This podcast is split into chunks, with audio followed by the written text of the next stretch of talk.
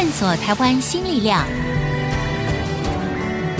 开拓未来新视野。春风华语，聚焦台湾，沈春华主持。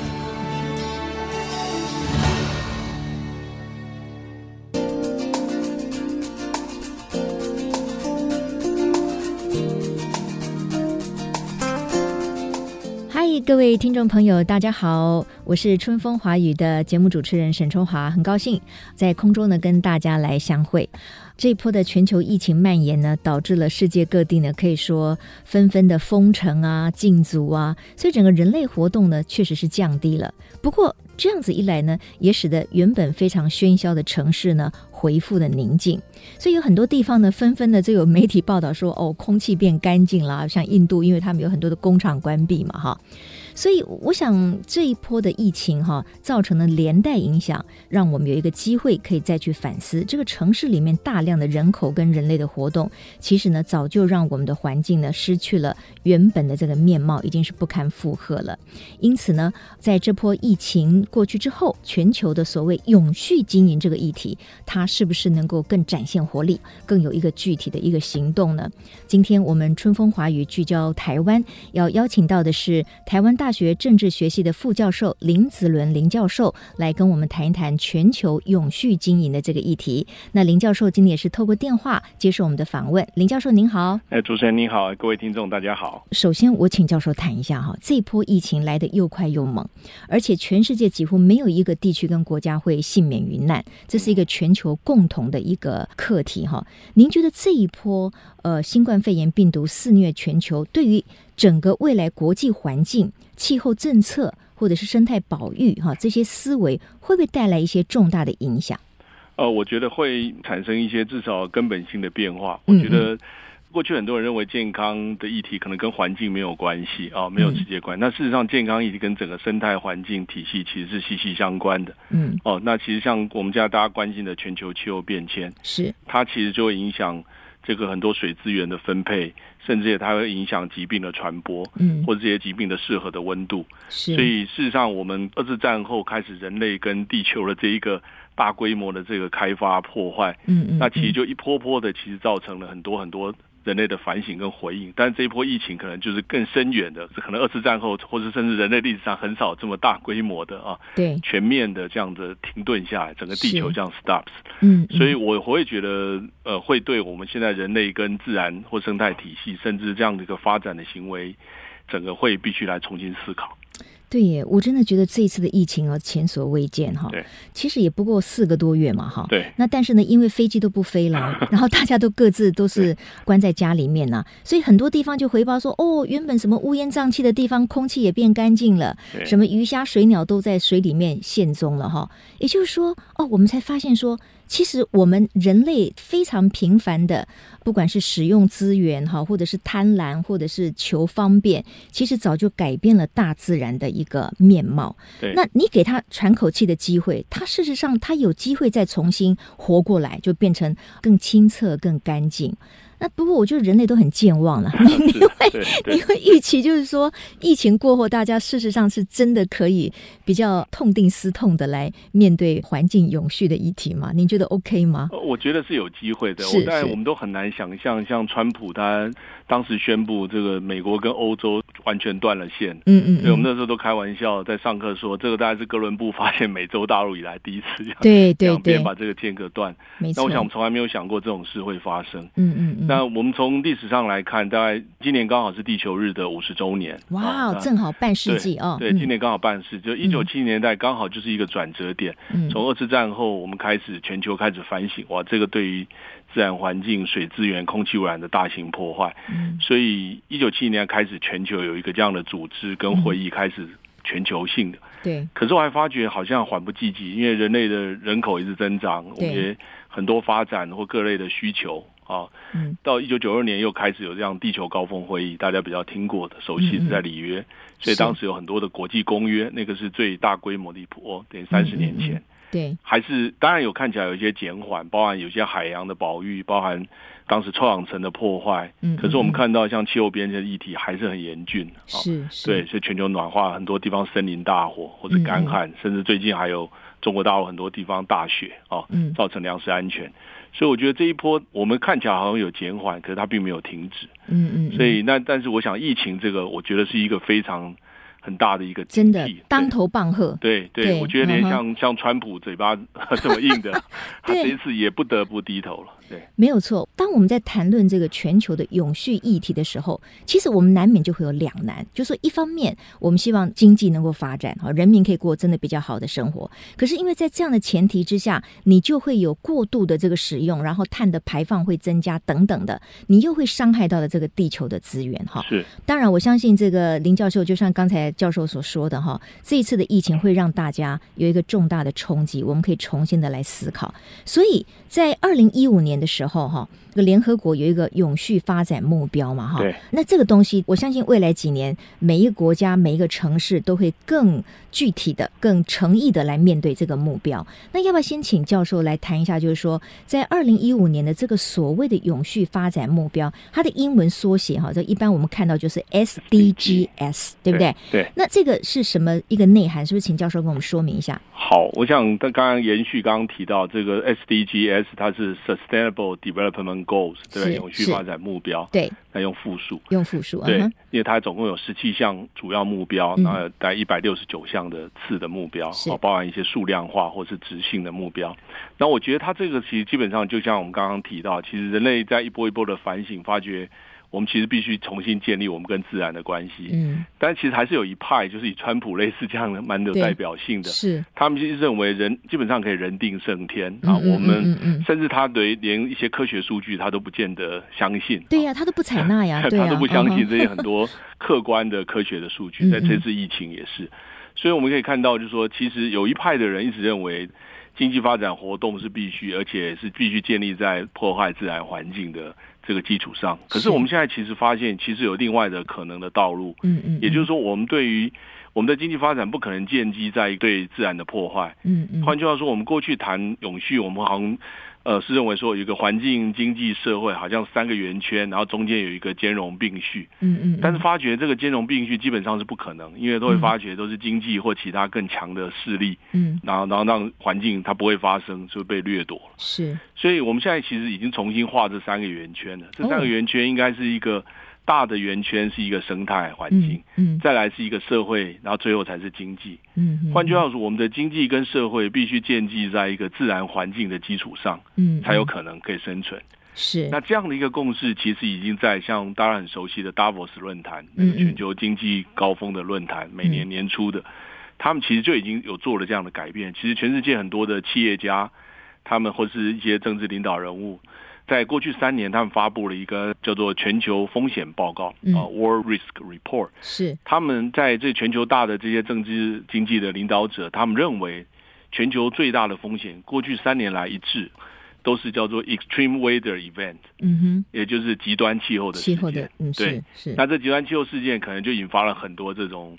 各种人命、生命、财产损失、气候，或是像健康的这些疾病的散播，嗯嗯嗯，所以其企业已经开始反省了，他们不可能是在战争或是在这种不稳定的环境中，他们要获利。大家这次也应该很有感觉，是是是，所以这也是联合国为什么提出这个所谓 SDGs 这样的永续发展目标，他希望全球的国家，不管是已开发或工业化或发展中国家，都能一起朝向这十七项，包含饥饿。贫穷、妇女、教育、健康啊等等的环境的议题，所以它不只是传统的环境，它很多社会面向的。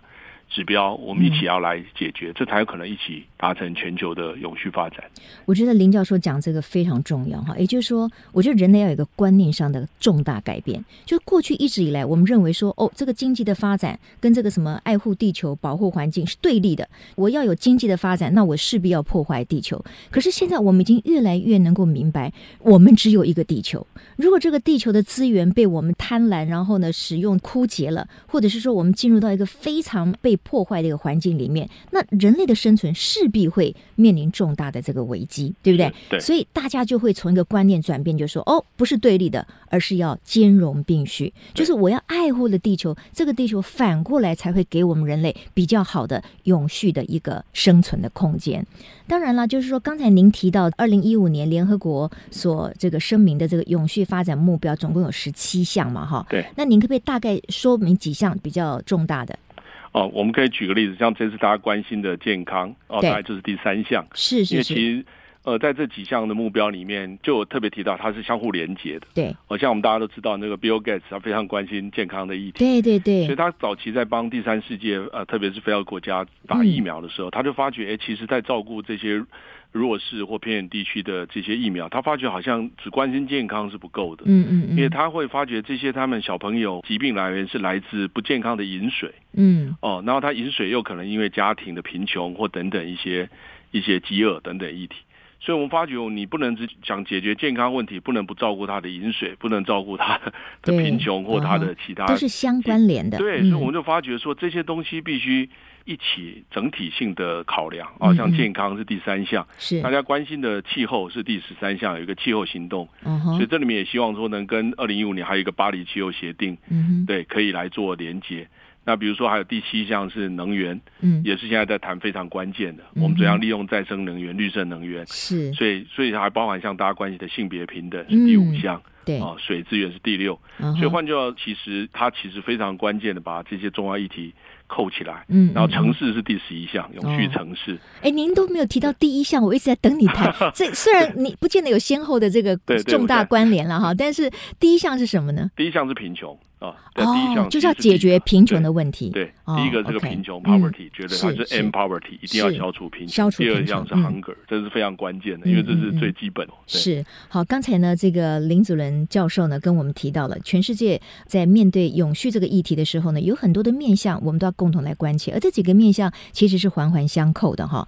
但事实上呢，在台湾哈，有很多的城市，呃，虽然我们台湾可能因为比较敏感的政治地位的关系，我们有很多国际会议不见得会被允许加入。但是城市的活泼度跟我们城市的积极的这个参与度，事实上呢，可以带给我们很多的一种能量哈。在广告回来之后呢，我们就要请林祖仁教授来跟我们谈一谈，就是在台湾有很多的城市已经有遵循这个所谓的联合国的永续发展的那十七个目标，那是要如何做呢？那每一个城市是不是会有不同？是不是可以建立自己不同的优先顺序？广告回来之后呢，我们再继续。跟大家聊一聊春风华语，聚焦台湾。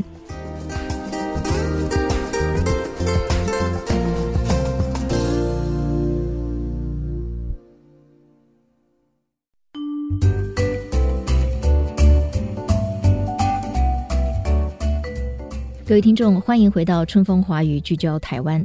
最近以来，每一个人都感受到我们的生活真的大不同了。过去我们可以自由自在的去过我们每一天的这个生活，但是这一波的 COVID-19 的疫情在全球爆发之后呢，呃，很多人都必须在居家里面做隔离，或者是有很多的城市也发出了所谓 shelter in place，就是在居家里面自主隔离这样子的一种策略，好，来让整个的病毒的散播呢可以减缓下来。我们其实很难想象哈，人类有这么一天。会把关在家里面啊视为是一个最安全的方式之一。那这也迫使的我们去面对一个未来生活的一个重大的思维跟调整。所以今天呢，我们春风华语聚焦台湾呢，请到的是台湾大学政治学系的副教授林子伦林教授，跟我们谈一谈的地球永续的问题。继续呢，我就请教一下呃林教授，其实本来这个所谓的 SDGs 哈，就是联合国提出的永续发展目标哈，它本来是希望以国家作为目标，哎，但是后来很多地方的城市呢，就表现的他们很想要加入哈，所以他们就可以自主的去 follow 这些所谓的目标嘛。那在台湾目前城市的一个发展状况如何呢？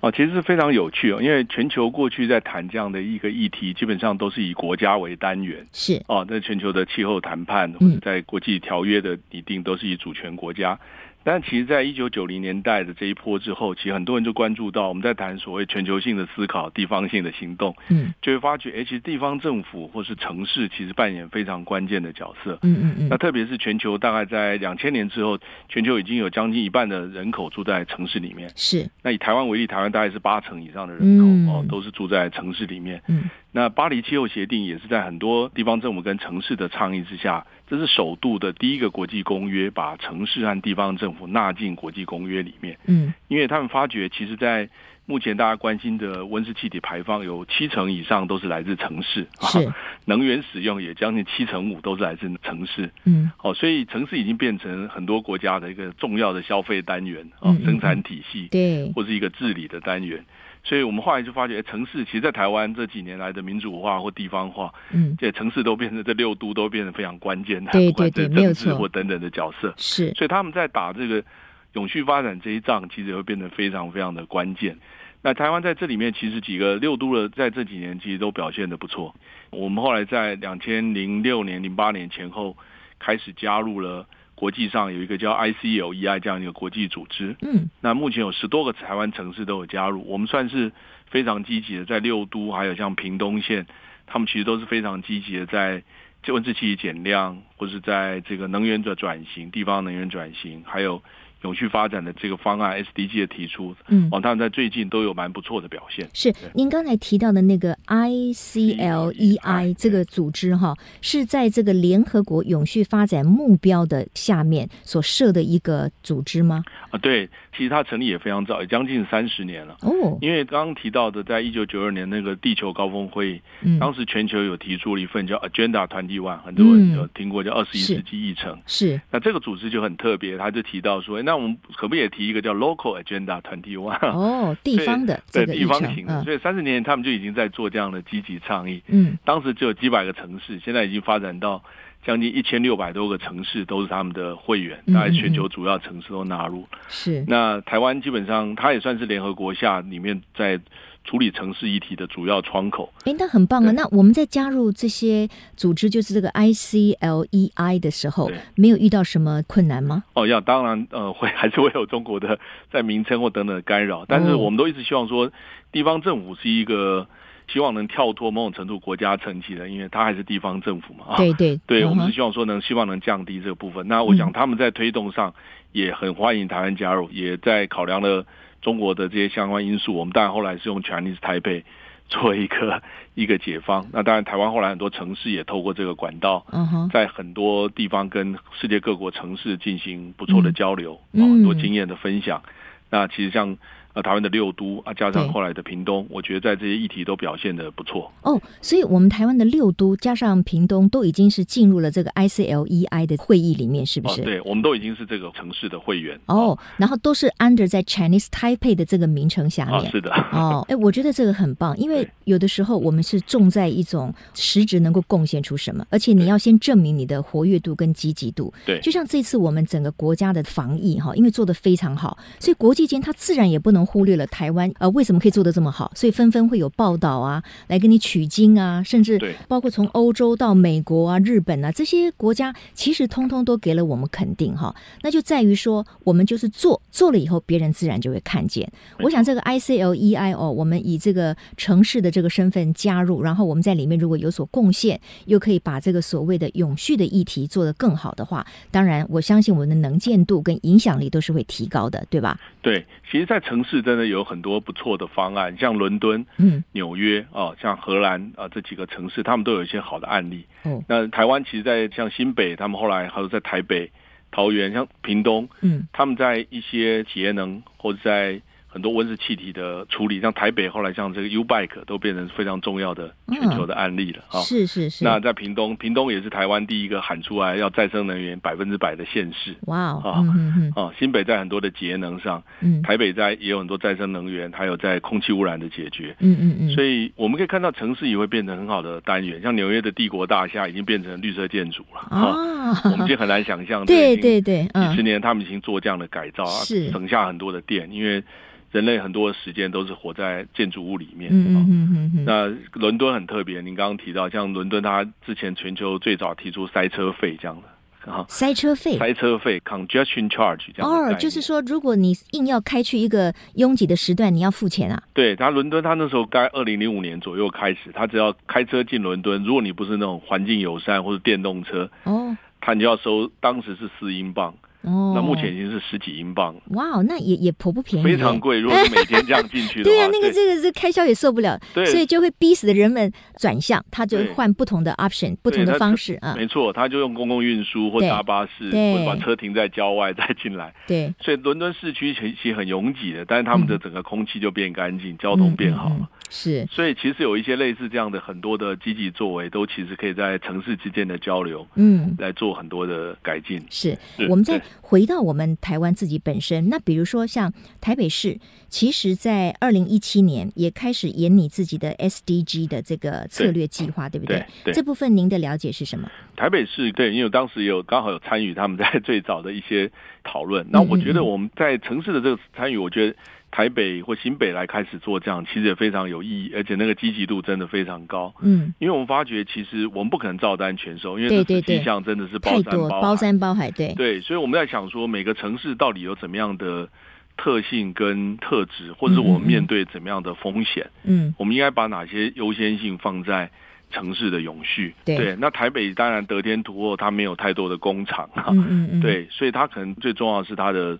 住宅、商业、运输或这样的一个经济活动，嗯嗯，但当然它还会是有这样的气候变迁的冲击啊，嗯嗯，那当然新北又不一样，因为新北它的城市落差很大，因为它有乡村，嗯，哦，像石门、金山，但它又有这个很热闹的板桥、中和，所以它的这个城市的那个异质性又很大，对，所以它每个城市它有所面对不同的区域，嗯，呃，它面对的挑战是不一样，所以它必须。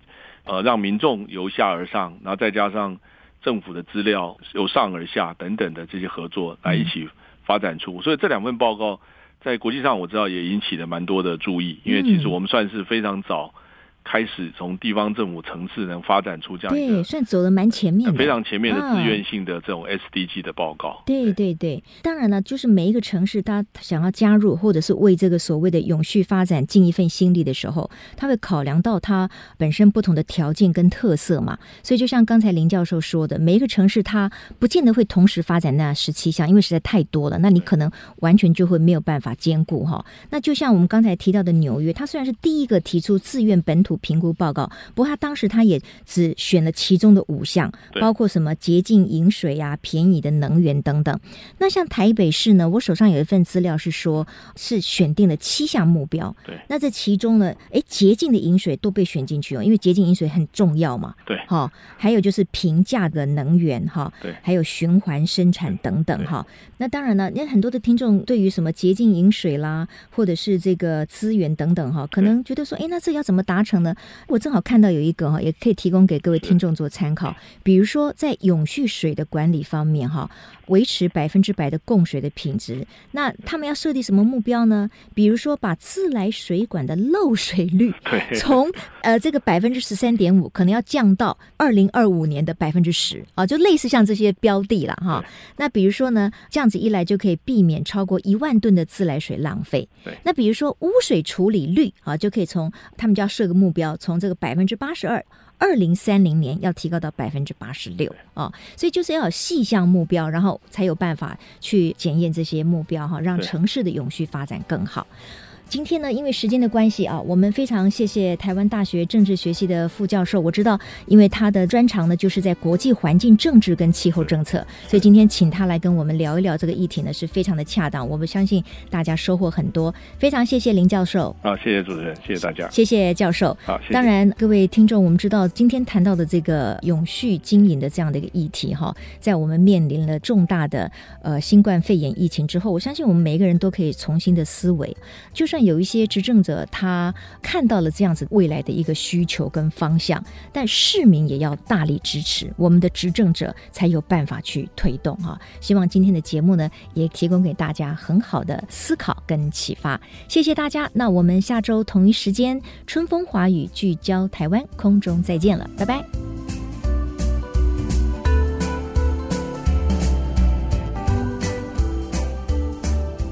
本节目由世界先进机体电路赞助播出。探索真相，开拓未来。世界先进机体电路与您一起聚焦台湾。